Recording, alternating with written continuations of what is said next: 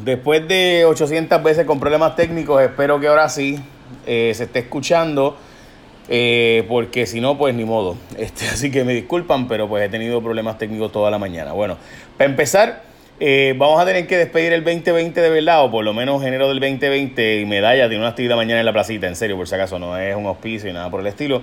En serio, este, a hacer una actividad con fuegos artificiales y todo en la placita. se llama Restart 2020. Bueno, ok. Voy a seguir haciéndolo y los que me escuchen bien, pues los que no, eh, ni modo.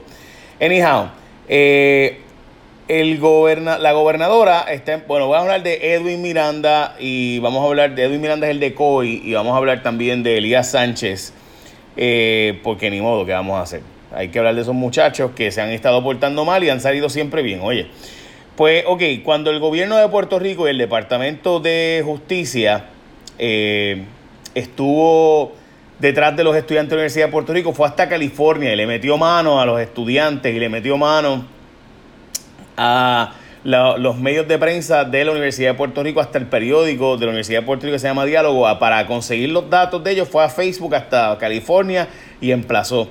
Para Elías Sánchez y Edwin Miranda, por alguna razón, cometen errores y errores y errores y errores eh, y no hacen las cosas como es y, y siguen saliendo bien en los tribunales tanto Elías como Edwin Miranda. Tiene que haber algo extraño en este caso. Pero bueno, en fin, el cuento es que vuelven a salir bien en el tribunal. En la reconsideración, eh, tanto Elías Sánchez como Edwin Miranda no entregan sus celulares todavía. ¿Por qué no se hizo esto desde un principio con una orden del tribunal? Solo el Departamento de Justicia sabe. Ellos dicen que no pudieron diligenciar la orden. Ok. Bueno, eh, el gobernador empuja, o la gobernadora, debo decir, empuja el aumento de la factura de Autoridad de Energía Eléctrica de 20%, no es de 4% como dijeron ayer en los medios, es de 4 centavos kilovatio hora. Eso significa para ti un aumento de 20% de tu factura actual. No es lo mismo ni se escribe igual 4% que 20%. O sea, si tu factura te llegaba de 100 pesos, se dijo ayer que te iba a aumentar 4 pesos. Eso no es verdad. Es 4 centavos kilovatio hora, lo que significa 20 pesos en la factura de 100 pesos, 40 pesos en la factura de 200 pesos. Es una gran diferencia. Pues la gobernadora llevó a José Ortiz para explicar que aprobaran el aumento en la legislatura porque José Ortiz tiene un plan que va a bajar el costo antes de que suba el costo en 20%. Si usted le cree a José Ortiz, pues yo tengo un puente aquí en Brooklyn que te lo puedo llevar para tu casa baratito por 9.99. Pero en fin, la legislatura dice que no lo van a aprobar, que ellos no creen en aprobar este aumento y nada por el estilo. Cuidado porque la legislatura está diciendo que no van a aprobar el aumento, pero dicen que José Ortiz está tratando de convencerlos de que lo aprueben porque no va a haber aumento sino que aunque ellos aprueben un aumento, él va a lograr con otras eficiencias, con otros costos, bajar ese por ciento y por tanto la gente no recibiría en su factura el aumento. Es decir, esto es como si tú dijeras, no te preocupes que me aumente el arroz porque con las habichuelas yo voy a lograr hacer las habichuelas más baratas y ahora pues no, con eso no va a salir más caro, va a salirme lo mismo. Súbeme el arroz que las habichuelas yo brego, o con la carne, pues cambio la carne por pollo y pues bajo el precio. Básicamente eso es lo que está diciendo José Ortiz que él va a hacer. Si usted le cree a José Ortiz, pues ok.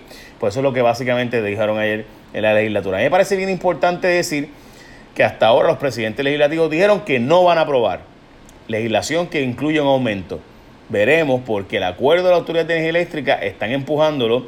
De hecho, hoy William Villafañe dijo que es que están presionando los federales para que se apruebe este dinero a cambio, este aumento a cambio de soltarle fondos de FEMA y otros fondos. Yo no sé si eso es verdad, pero eso dijo William Villafaña, que era secretario de la gobernación con Ricky y ahora es senador. De hecho, el Autier está advirtiendo que están atrasando un estudio para arreglar Costa Sur. Eh, Costa Sur es la planta que obviamente recibió los daños del terremoto, pues resulta ser que dicen los operadores de la planta que por lo menos una de las unidades principales de Costa Sur pudiera estar funcionando en seis semanas.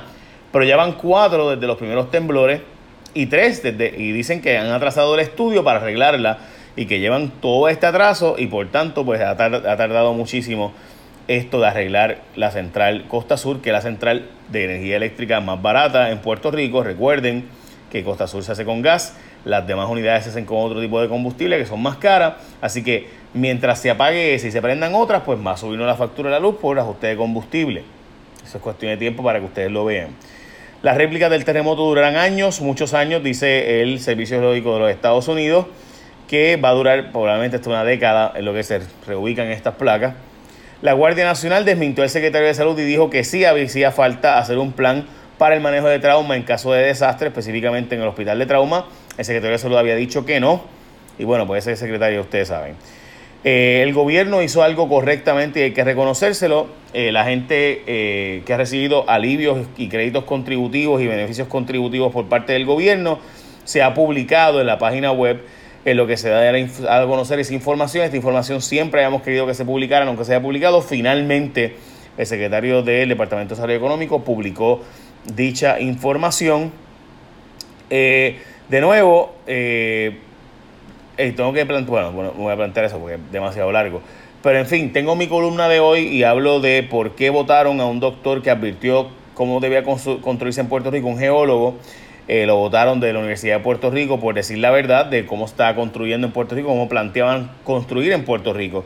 Eh, y además planteo en mi columna por qué el verdadero costo de construir sismo resistente no es un asunto de nosotros los puertorriqueños, sino que el gobierno, o sea, no es, no es lo caro que son los materiales, no es conseguir el ingeniero, es como el gobierno hace sumamente costoso construir sismo resistente no es por los materiales, no es por los ingenieros, es por los arbitrios, impuestos y otras cosas que pongo y pongo en detalle eh, lo que cuesta realmente construir sismo resistente y quién de verdad es lo que, el que lo pone caro y típicamente son los alcaldes.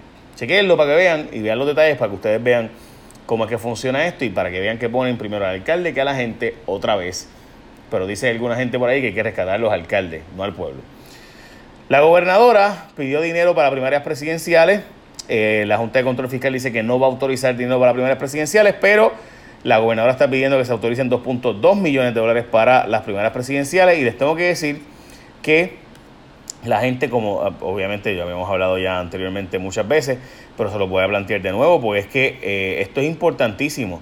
ASC, tu compulsorio, si tú los escoges a ellos como tu seguro compulsorio, ellos han ampliado su oferta de servicio y mientras otros van de camino todavía, ya ellos llegaron a la escena cuando tú le envías todo a través de WhatsApp. Tú sabes que tú tienes un accidente de tránsito, tú escogiste a ASC, tú tienes un accidente de tránsito, ¿verdad?